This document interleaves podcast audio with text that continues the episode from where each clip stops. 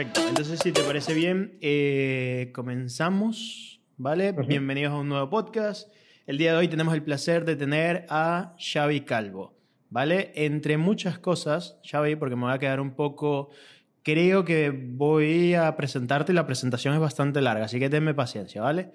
Xavi, estudiaste Ingeniería Técnica de Diseño Industrial y tienes un posgrado en Diseño Gráfico eras diseñador en la agencia valenciana Efectiva Creatividad y luego pasaste a ser socio. En 2008 fundas tu propio estudio, Menta, que estaremos hablando de ello. Eres socio colaborador de la Asociación de Diseño de la Comunidad Valenciana. Aparte, colaboras con distintos medios como Culture Plaza, Revista Plaza, Monster, Weblog. Eh, Estudio Menta también son profesores y coordinadores del Máster Universitario en Diseño y Comunicación Gráfica. Y en 2018 eh, has organizado la iniciativa privada para postular eh, Valencia como capital mundial del diseño, ¿no? Que ha sido aprobada y entiendo yo que para el 2022 estás dirigiendo todo este proyecto. Sí. Dicho todo esto, estoy seguro que me estoy quedando corto en otro millón de cosas que también haces. ¿Cómo estás, no, no, no, no. Ahora, ahora mismo muy bien, muy bien, gracias. Ahora mismo el tema de la capital es es capital en mi vida. Sí, sí, sí, Aborda todo lo demás. Genial. Pues muchísimas gracias por estar hoy con nosotros. Voy a hacer la primera pregunta que le hago a todos los invitados es ¿por qué diseño? ¿Por qué diseño? Pues lo descubrí tarde. Eh, ¿Cuántas horas tenemos de, podcast? Hasta las 3 y 40. Yo empecé estudiando medicina. Yo desde pequeño es verdad que ahora lo típico, ¿no? Lo de eh, unir los puntos hacia atrás. A mí siempre me habían gustado hacer inventos. Yo decía que, me gustaba ser inventor. Pero cuando me preguntaban en serio, ¿no? De qué quieres ser de mayor, yo decía que médico. Pues como mi padre o, porque lo veía una cosa seria y, que tenía muy clara, ¿no? Que ser médico. Pero a mí me gustaba trastear mucho, inventar aparatos, incluso ya con componentes eléctricos de pequeñito. Eh, luego es verdad que me centré en que tenía que estudiar medicina cogí la rama eh, biosanitaria, creo que se llamaba, en, en, en BUP y en COU, y empecé medicina. Hice dos años de medicina. Yo por aquel entonces ya, claro, eh, te estoy hablando del año desde 98 hasta el 2000. Okay. Ya, ya existía eso que se llamaba Internet. Y yo desde que tuve Internet, allá por el 95-96, sí que empecé a trastear con páginas web. No, hablaría ni de diseño, hablaría de, de, unos borradores horrendos que hay colgados por, por algún lugar por Geocities y tal.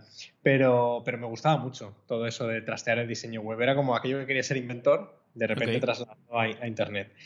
Y tras dos años en medicina lo que me di cuenta es que no tenía vocación. Entonces ahí empieza el por qué diseño. Y ahí es cuando acabé eh, en Ingeniería Técnica en Diseño Industrial de la Universidad CEU de Herrera y ahí descubrí que desde el día uno eh, aquello, aquello me encantaba. Aquello me encantaba de verdad. Sí, sí.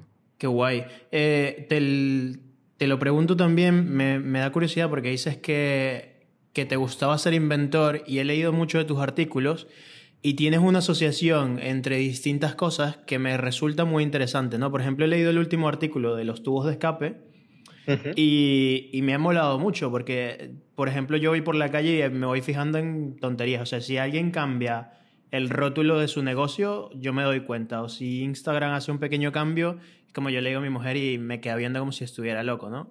Entonces, me ha molado esos artículos y te quería preguntar un poco de dónde crees que viene toda esta curiosidad que sientes por ir atacando cosas y redactando este tipo de artículos tan, tan distintos, quizás. Pues eso, eso es el diseño, ¿no? Tal vez el, estar mirando alrededor qué, qué cosas fallan para, para, poderlas mejorar. Pues cuando estás demasiado especializado en algo, quizás solo ves problemas de pantalla o de navegación o, interfaces cuando vas a sacar dinero del banco. Yo es verdad que siempre he tenido una visión más general y menos especializada. Soy, digamos que, peor en algo concreto, mejor en todo, ¿no? Eso que dicen de tener una visión más global. Siempre me gustó mucho el gráfico, pero empecé una ingeniería y esa visión del producto también me gustaba mucho. Entonces reconozco que no, sé, no soy especialista, por ejemplo, en, diseño UX, UI, sin embargo, me apasiona pues, porque llevo toda mi vida prácticamente pegado a una pantalla. Em, lo de los tubos de escape y tal, pues es eso, ves cosas a tu alrededor, de repente estás en un atasco, ves el coche delante y te das cuenta que tiene dos tubos de escape, te planteas que es un embellecedor, que no, y acabas en un parking eh, agachado por el suelo mirando tubos de escape. Ya me pasaba en la carrera, cuando aprendíamos algo de una silla, eh, yo recuerdo mis amigos no diseñadores Claro, ir a cenar conmigo era una tortura, porque yo miraba por debajo de las sillas, les daba la vuelta o veía una papelera por la calle y pensaba cómo estaba inyectado. Al final eso es lo que tenemos los diseñadores, ¿no? que estamos realmente enfermos de nuestro entorno. Claro, y de esos pequeños detalles que, vas viendo por allí. ¿Por qué, ¿Por qué, fundar un estudio? O sea, ¿por qué no seguir currando o un, trabajo normal, no? ¿Por qué lanzarte en esta aventura que es el tener un estudio? Yo venía de, bueno, haber estado en un par de estudios, pero en efectiva eh, es verdad que es donde más tiempo estuve como diseñador ya, ya no, estudiante y no becario. Y en efectiva, bueno, pues estaba muy bien y podría haber continuado, pero un compañero, Raúl y yo, eh, nos gustaba mucho el tema de fotografía, el tema mucho más digital y en aquella agencia por aquel entonces, hasta el año 2006-2008, no estaba tan especializada en esos temas. Decidimos fundar un estudio por teníamos otras inquietudes, básicamente. No soy de los que voy diciéndole a alumnos, dando clase, por ejemplo, de que tienen que montar su propio estudio. No necesariamente, y, no todo el mundo ha nacido para montar un estudio que al final te das cuenta, y yo me di cuenta como con 10 años de retraso, que te haces empresario. Claro. Y es, eh, son palabras mayores realmente. Eso de, no, yo me monto un estudio pensando que todo está hecho y tú solo tienes que hacer la parte de diseño, es, es muy falso. Y bueno, lo descubres con el tiempo, invirtiendo mucho tiempo en equivocarte. Claro, e, es lo que pasa también quizás a menor escala cuando quieres ser freelance y tienes que entender que estás montando una empresa, ¿no? Tienes que entender el flujo de caja, cómo conseguir clientes, cómo todo. O sea, tienes que hacer todo tú. A ver, yo pienso conversaciones en la escuela, ¿no? Cuando pues, un compañero conseguía trabajo en una empresa y decía, he hecho un catálogo en una semana y he visto la factura y la empresa ha cobrado por esto 5.000 euros y a mí me pagan 1.000 euros, ¿no? Claro. Y, era de, ah, qué ladrones, qué cabrones, tus jefes, qué tal. Pero luego cuando estás dentro dices, es que hay muchísimos costes y no todo es así. Y mucha gente se ha reunido, no solo tú has creado un catálogo, ha habido muchas reuniones de otros temas, otras áreas, otras personas implicadas el pre, el post, bueno, eh, ¿qué te voy a contar? Sí, la cantidad de horas que hay que a veces tienes que echar para cerrar un cliente, que yo siento que a veces ya es como, he estado tantas horas reunido con el cliente que me envía mensajes, me envía correos antes de poder cerrar un proyecto, que es como ya siento que el proyecto no vale, ya es como, esto ya se acabó ya. Empieza deficitario, sí. sí. Hay, yo creo que muchos diseñadores invertimos tanto tiempo antes Claro. En esa didáctica, incluso si el cliente pocas veces, veces o nunca ha trabajado con diseñadores, eh, el principio es didáctica pura y dura.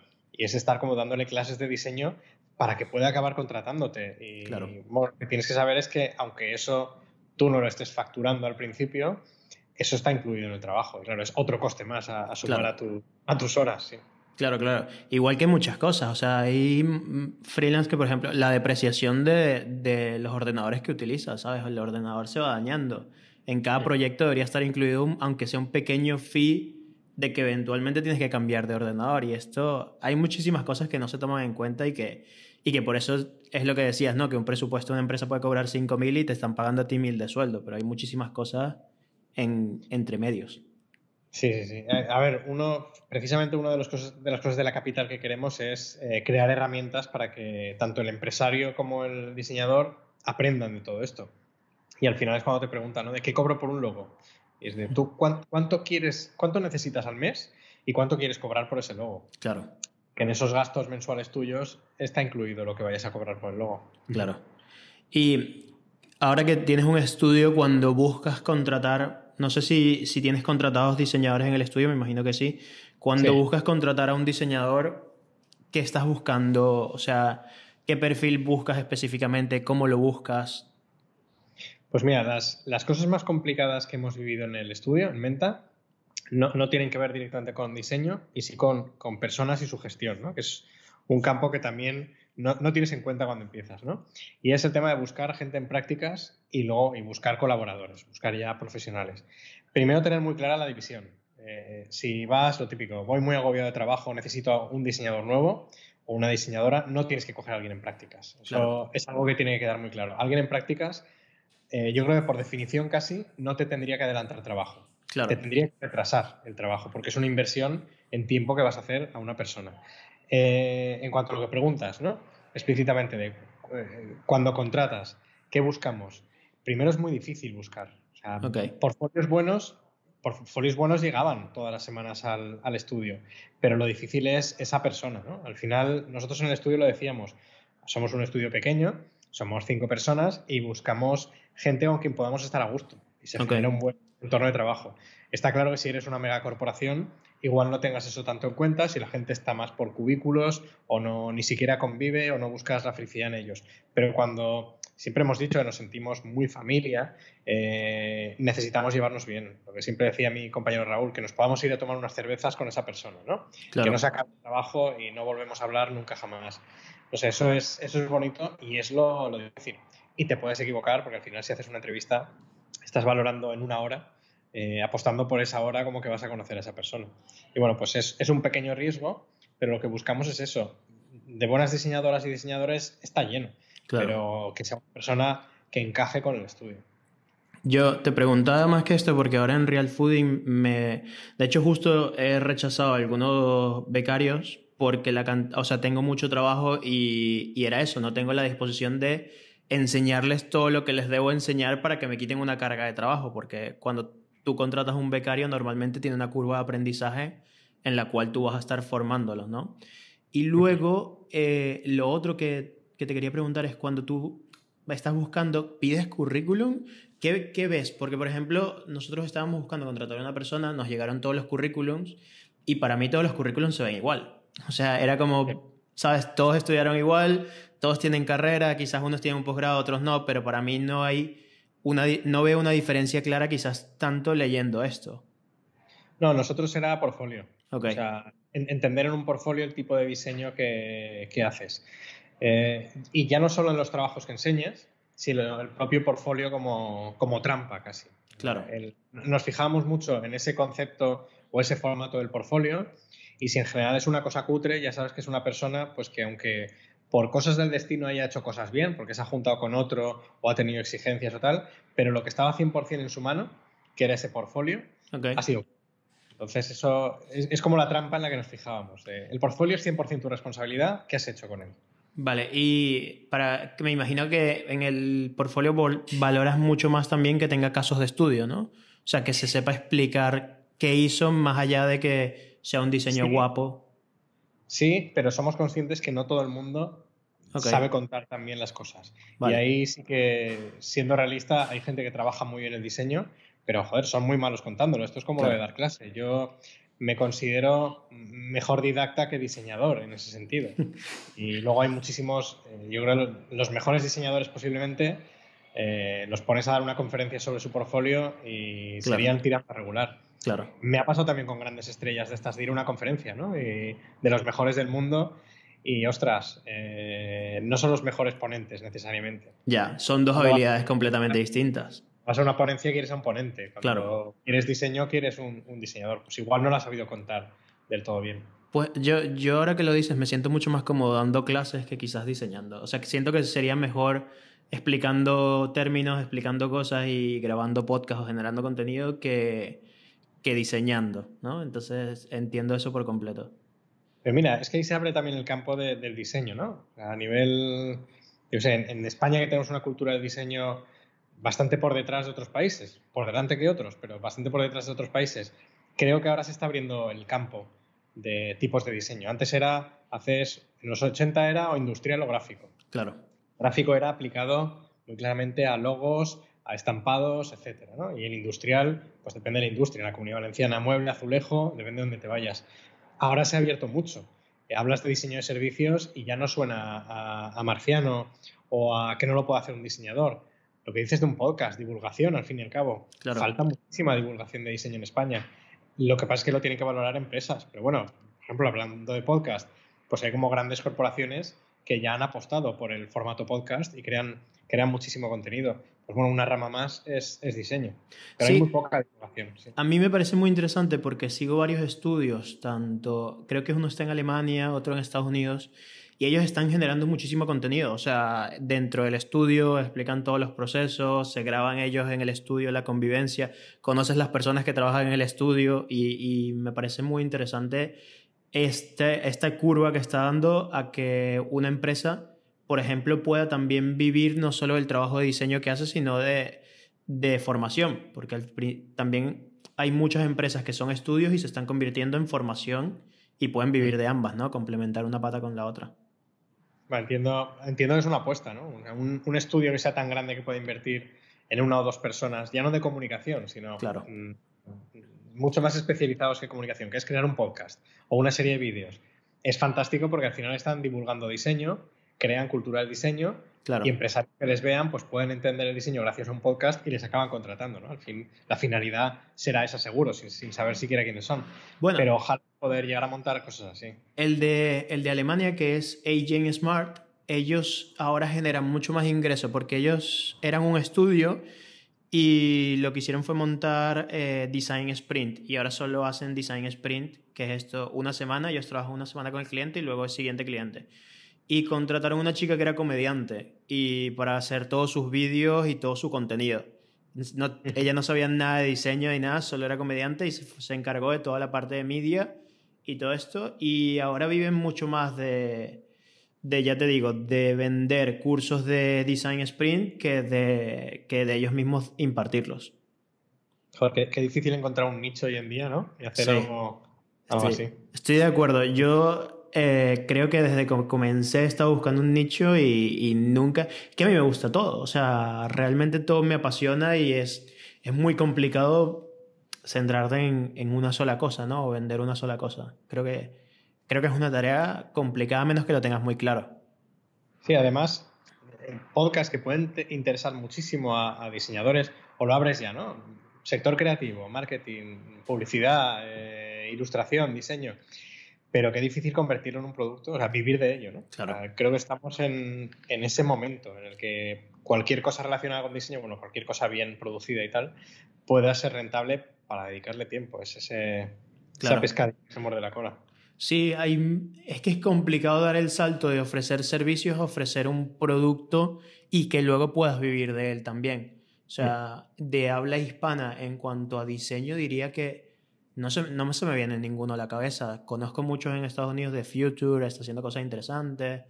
Eh, Ran Segal en Israel está haciendo cosas muy guay viviendo de eso y facturando millones. Pero de habla hispana que estén como una sola persona o un equipo pequeño sacando cursos y vivan de eso, conozco, creo que ahora no se me viene ninguno a la cabeza. Es complicado, es como lo de ser consultor, ¿no? Claro. Eh, que, encima si la mitad de los que se meten venden humo, también evalúan una figura que ni siquiera existe aún en España, ¿no? El consultor de diseño, pero tan necesario. Claro, claro. Que una vez ya asumes que el empresario de contratar al diseñador, dices, ostras, ahora hace falta un consultor en diseño para que te diga a quién has de, contratar o qué has de contratar exactamente, porque lo que suele es el briefing, sí, sí, sí. Qué complejo. Y eh, cuando buscas clientes en el estudio o cuando llegan clientes, ¿tienes algún filtro para saber qué clientes aceptas o con quiénes quieres trabajar? Pues alguna vez ha pasado, ¿no? Alguna, alguna línea roja que no nos ha interesado. Pero pues yo creo que también te haces un nombre y el tipo de trabajos que haces es lo que te trae otros trabajos. Y, a ver, no, hemos, no hemos tenido ninguna situación violenta de tener o, tan buena como tener que filtrar, ¿no? Ok. Ok. y... algo más Vale, perfecto. Y mm, te planteas el estudio, por ejemplo, o sea, cuando lo ves, ¿te gustaría comenzar a crecer, pillar clientes gigantes y jugar al juego de crezco, crezco, crezco? ¿O es simplemente, mira, esto es un estudio de diseño, somos pequeñitos y hacemos trabajo que nos molan? O sea, creo que, que es un hay dos visiones distintas en cuanto a los estudios y es un equilibrio entre ambos, pero te quería preguntar a ti cómo un poco ves. Esto, nosotros sí que tenemos claro que no queremos crecer por crecer, o nuestro objetivo no es estudio tan grande. Y somos muy buenos creando equipos externos. al final, cuando hemos tenido un gran trabajo muy complejo, hemos sabido crear, crear equipos. Eh, también es verdad que sería poco responsable hoy en día con la crisis global decir que tu aspiración es crecer porque es cuando te puedes dar el tortazo, esa gran estructura que de repente no puede, no puede mantenerla. Debe ser difícil, también te digo, es muy bonito hablar y, luego es llegar al momento de que te lleguen tres grandísimos encargos mundiales y no saber cómo asumirlos o no ser capaz de crear esos equipos porque piensas que es mejor contratarlos y sin querer te has, metido en la rueda. Entonces creo que lo tienes que tener muy claro cuando eres pequeño, tener muy claro el hasta dónde para no cometer el error luego. Sí, de hecho yo he trabajado en varias agencias donde es el periodo donde tienen un montón de clientes, pero luego no tienen y tienen que despedir y luego vuelven a tener clientes y entonces es como nunca saben en qué balance o cómo logran surfear esa ola para terminar de crecer o quedarse abajo, ¿no? Y, y es como un juego muy complicado porque si te llegan tres clientes grandes, si no subcontratas y contratas más equipo, luego tienes que seguir buscando muchos más clientes para mantener ese equipo. Sí. Es, una responsabilidad. Es verdad, es verdad. Sí. Es uno de mis miedos pues, con, con un estudio. De que... Por eso la estrategia es tan importante, ¿no? Tenerlo todo claro al principio para no improvisar, improvisar lo menos posible. Claro, a futuro me gustaría tener un estudio y, y, claro, es uno de mis miedos porque yo como, como un solo individuo me tengo que dar de comer a mí. y si luego tengo empleados y esto, tengo que pensar también en el, en el bienestar de todos ellos y generar una máquina que, que provea para todos, ¿no? Entonces eso. Vale. Eh, cuéntame, cuéntame, yo creo que ya podemos entrar en, en, Valencia como capital mundial del diseño. ¿Vale? Sí. Te quiero preguntar eh, ¿cómo, cómo, nació la idea y, y, ahora que está aprobada, cuál es el objetivo, ¿no? ¿Cuál es un poco qué es lo que se va a hacer en Valencia ahora? Pues estamos precisamente el, con el gran programa, ¿no? El programa de 2022, pero también 21 y, ya, desde ya estamos aterrizando proyectos. Lo que se nos pide oficialmente es un programa, bueno, la, World Design Organization nos pide ese programa de 2022, es lo que hemos ganado, ser capital mundial en 2022. Pero además de como los ocho grandes eventos que ellos te, te piden, los signature events, dejan en tus manos un programa local, lo que llaman local.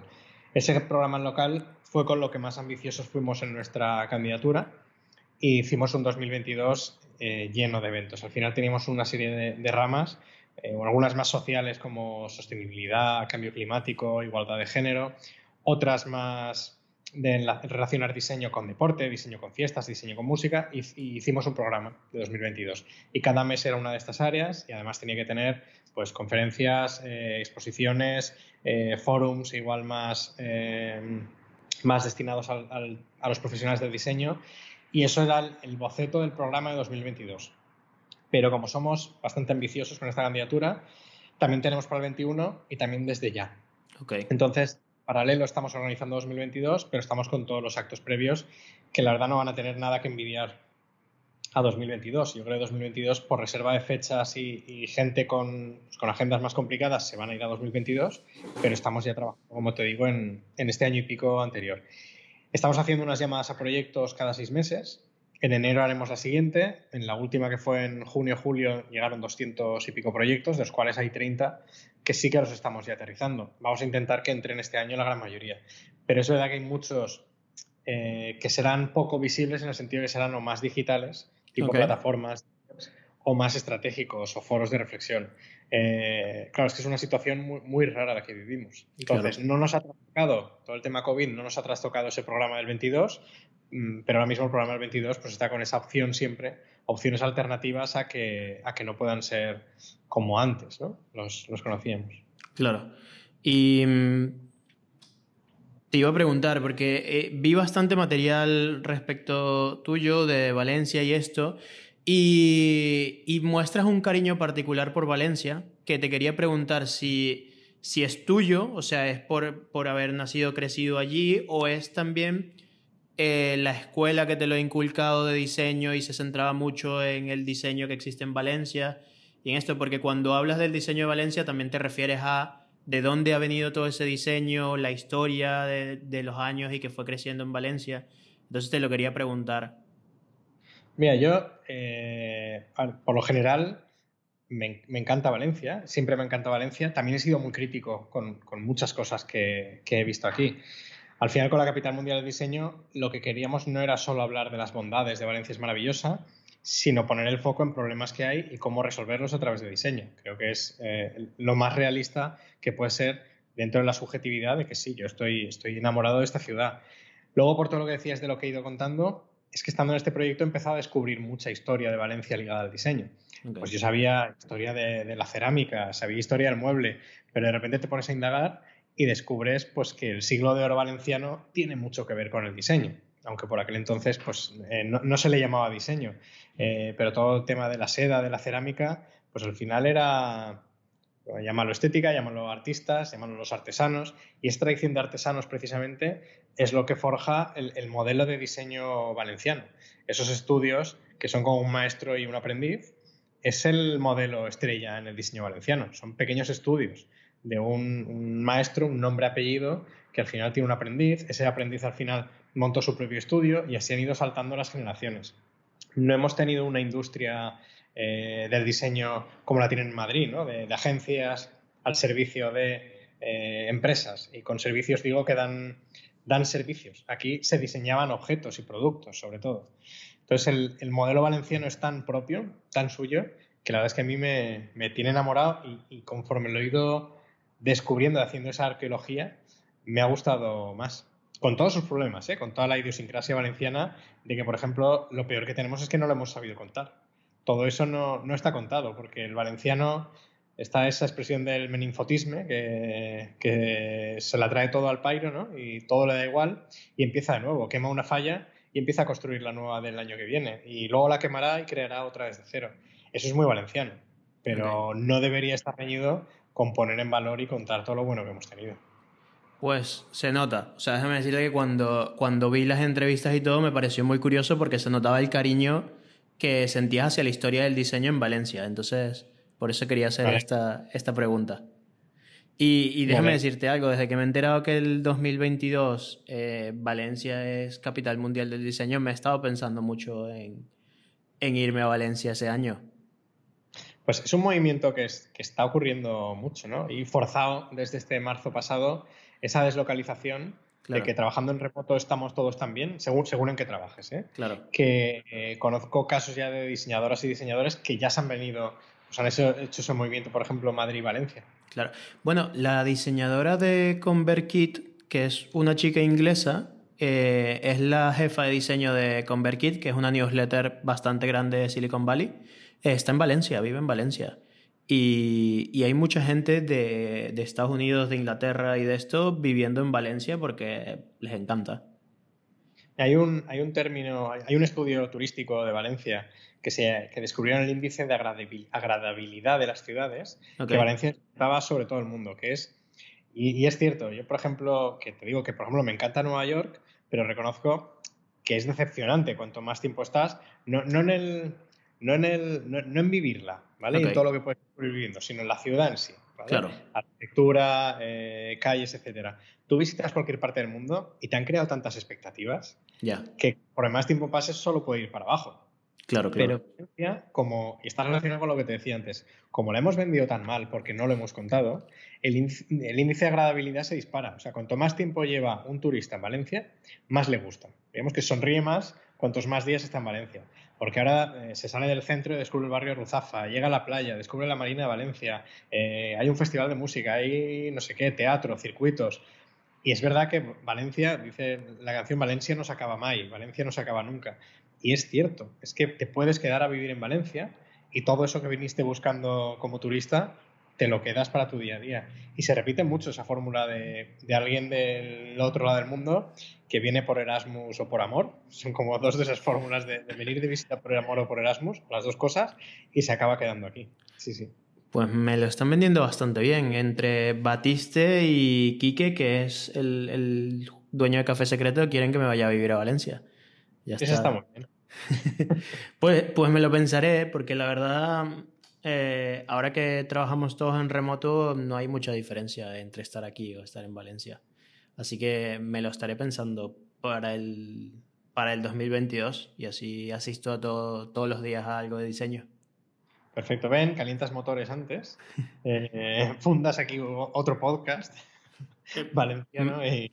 Me, me, llevo el mismo y comienzo a entrevistar a un montón de gente en Valencia. Perfecto, bienvenido serás.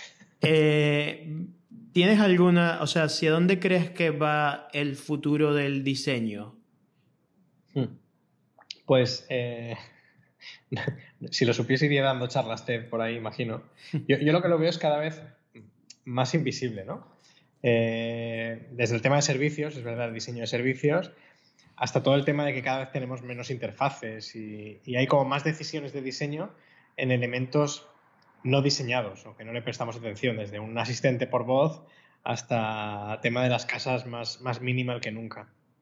Eh, no, es, no es ninguna gran reflexión que quiera hacer alrededor de eso, pero sí que creo que estará más centrado en hacernos la vida mejor, lo que debería ser, ¿no? Lo que era Brown o, o, Dieter Rams, hacernos la vida mejor sin darnos cuenta de que todo esto está tan diseñado. Ok. Hay, ah, una, frase, hay una frase que no sé quién es que dice que el buen diseño es invisible. Y, y es muy antigua, o sea, y, siempre me ha molado porque la gente nunca se da cuenta si algo, o sea, un ojo que no está entrenado nunca ve un diseño que funciona. Siempre ves cuando ves algo que no funciona, ¿no? Sí, es el, discurso, que intento tener cuando me preguntan por cosas de diseño, ¿no? De diseño, entre comillas, y con, con, una visión bastante peyorativa. Y es que tú las cosas de diseño crees que son las caras o las absurdas o así, bizarras o marcianadas, pero todo está diseñado, mejor o peor. Y lo que está bien diseñado precisamente no te das cuenta, ¿no? Pues si la silla es cómoda y tus zapatos son cómodos, pues igual no te das cuenta de que todo, de que están diseñados también. O una señalización digital. Si, si, no te pierdes para llegar a los sitios, no te darás cuenta de lo bien diseñada que está. Ahora, como sea un caos, que pasas cinco veces por el mismo sitio para llegar a una consulta de reumatología, pues ahí sí que dirás, menuda mierda de señalización de este hospital, la arquitectura, no sé cuántos. Mira, me pasó en el, en el Louvre, en París, eh, cuando fui con mi mujer, me acuerdo que todo el mundo, las expectativas eran lo más glorioso del mundo y me dieron un Nintendo 10 como guía y fue horrible. O sea, fue la, la, peor guía que he tenido en mi vida. El Nintendo no funcionaba bien, tenía un táctil que era como el 91 y, y fue una mala experiencia por, por la guía, porque era como, vale, yo tengo cosas particulares que quiero ver, puedo pasar aquí 35 horas, pero primero voy a las cosas particulares y me perdía, no lo conseguía, hasta el día de hoy fue una experiencia terrible. Y, y es por eso. Recuerdo, ¿no? Hay gente que directamente ahí esa tecnología ya la metería en un cajón. Sería como tuve una mala experiencia, crucifico y esto no vale para nada y menudo diseño y tal. Claro, y para mí era como un museo que gana tanto dinero, ¿por qué no inviertes en una aplicación de móvil? Que todo el mundo que va al museo tiene móviles y simplemente, o casi todo el mundo, y se descarga una aplicación en su propio idioma y ya puede recorrer el museo y paga un euro o lo que sea por la aplicación y ya lo recorre todo, en vez de estarlo haciendo directamente desde un Nintendo, que era como muy extraño para mí. Totalmente. Y a los diseñadores que están de cualquier carrera, que se están graduando ahora mismo, eh, ¿les tendrías alguna recomendación? O que hagan cosas. es que eso de, hacer cosas me lo tatuaría. Y más estando en la escuela, ¿no? Tienes que, tienes que mostrar tu valía también, porque tus, tus primeros ojeadores van a ser eh, todo ese profesorado que seguramente te pueda recomendar a sitios o, si no tienes profesorado que te recomienda sitios haciendo cosas, te harás un portfolio de proyectos personales o, de trabajos interesantes que luego podrás mostrar. Yo sobre todo es lo de hacer cosas, meterte en proyectos. Eh, creo que es una edad en la que puedes meterte en muchas cosas sin miedo. O sea, no, no pasa nada si las cosas no salen bien. Eh, se trata de hacerlas y romper mucha mano. Yo, otra vez lo de unir los puntos para atrás, pero aprendí mucho montando un cineforum en la escuela de diseño, ¿no? En la que estaba, un ciclo de cine de, terror, por ejemplo. Es que al final, pues vimos cómo organizar un pequeño evento, hacer la cartelería, imprentas, tal. No sé, eh, aprendes de todo. Claro, estoy, estoy muy de acuerdo contigo. También aprovechando que si estás en la universidad y quizás todavía vives con tus padres o no tienes tantas responsabilidades, decirle que sí a todo, eh, empiezas a aprender muchas cosas y a resolver muchos problemas, ¿no? Que luego a futuro eh, para mí un diseñador es alguien que resuelve problemas. Así es. Para mí esa es de las definiciones estrella del, diseño. ¿Y mm, a quién me recomendarías que entreviste que traiga el podcast? Ostras, qué, responsabilidad. eh... estoy mirando alrededor por si tengo así una, una gran, gran inspiración. Pero o sea, hay figuras aquí en, Valencia, ya por no salirme casi por, pecar de chauvinismo. Eh, hay, figuras en Valencia como, eh, bueno, voy a tirar, y, ya casi de, compañera, colegueo, Marisa Gallén. Vale. Eh, es, la última premio nacional que hay en España, es la, es la presidenta de la asociación que impulsa la capital mundial del diseño. Igual es muy repetitivo el tema, pero es verdad que ella, por ejemplo, todo lo que es la faceta cultural y del asociacionismo, me parece muy, muy interesante. Y por decirte una segunda, eh, Uki, Permuy es la, presidenta de la Asociación de Diseñadores Gallegos, em, será próxima presidenta de la, de la Red Española de Asociaciones de Diseño y es una mujer muy implicada, por ejemplo, en diseño social y en, y en movimientos eh, contra la violencia de género y una visión más feminista también. Y me parece también muy interesante su punto de vista del asociacionismo, porque, por ejemplo, es diferente al que yo tenía viviendo en Valencia. Y es cuando te das cuenta que esto del asociacionismo se tiene que vivir a nivel nacional y tiene que haber una estrategia eh, nacional a nivel general, porque no es el mismo momento el que vive Galicia, que Asturias, que Extremadura, que Canarias o que la comunidad valenciana. Entonces nosotros estamos en un punto, Galicia está en otro completamente diferente. Y también es muy interesante ese, ese salto, tal vez. Oh, qué interesante. Pues, ¿me, ¿me, ayudarías a hacer la conexión con ambas para entrevistarlas? Sí, sí, por supuesto. Cuéntame con ello. Genial. Te lo, te lo, recordaré más adelante porque ahora tengo como nueve o diez podcasts ya grabados. Vale. Entonces ya estoy yéndome casi hasta enero y, y te lo preguntaré. Em, ya para ir finalizando, ¿hay alguna pregunta que no te haya hecho o algo que te gustaría decir para finalizar en el podcast? No, al revés.